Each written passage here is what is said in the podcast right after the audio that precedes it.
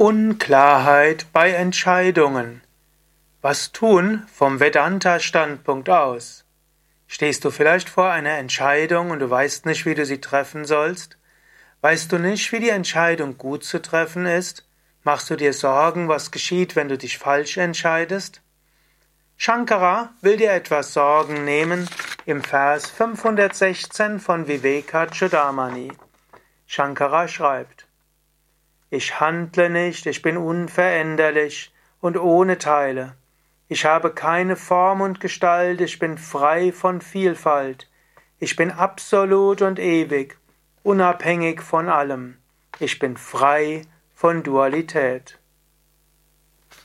Mach dir also keine Sorgen. In der Tiefe deines Wesens handelst du nicht und du bist unveränderlich, ohne Teile. Wie auch immer du dich entscheidest, es spielt keine allzu große Rolle. Natürlich wollen wir im Yoga und als spirituelle Menschen, als ethische Menschen uns gut entscheiden, nach bestem Wissen und Gewissen. Aber Krishna sagt in der Bhagavad Gita, entscheide dich nach bestem Wissen und Gewissen und dann lasse los. In diesem Sinne, entscheide dich Bitte um Führung, bitte Gott um Führung, bitte das Göttliche um Führung, bitte den Meister um Führung. Wäge gut ab, vielleicht frage auch andere, die es vielleicht betrifft, hole dir die Informationen ein. Aber wisse, wenn du dich nach bestem Wissen und Gewissen entscheidest, ist alles in Ordnung. Du brauchst dir keine Sorgen zu machen. Du brauchst keine Probleme daraus etwas zu machen, wo es keine Probleme gibt.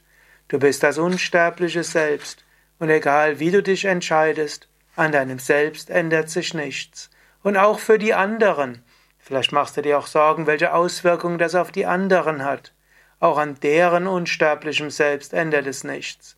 Und wenn du um Führung bittest, Gott um Führung bittest, den Meister um Führung bittest, dein höheres Selbst um Führung zu bittest, dann wirst du dich so entscheiden, dass das Karma gut ablaufen kann.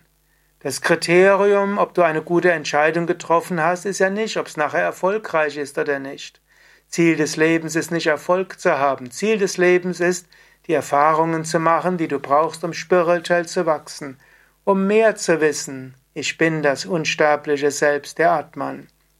In diesem Sinne, entscheide dich nach bestem Wissen und Gewissen, und wenn nachher etwas schief geht, soll es so sein. Durch dieses Schiefgehen können andere daran wachsen. Nochmal der Vers. Ich handle nicht, ich bin unveränderlich, ohne Teile. Ich habe keine Form, keine Gestalt. Ich bin frei von Vielfalt. Ich bin absolut und ewig unabhängig von allen. Ich bin frei von Dualität.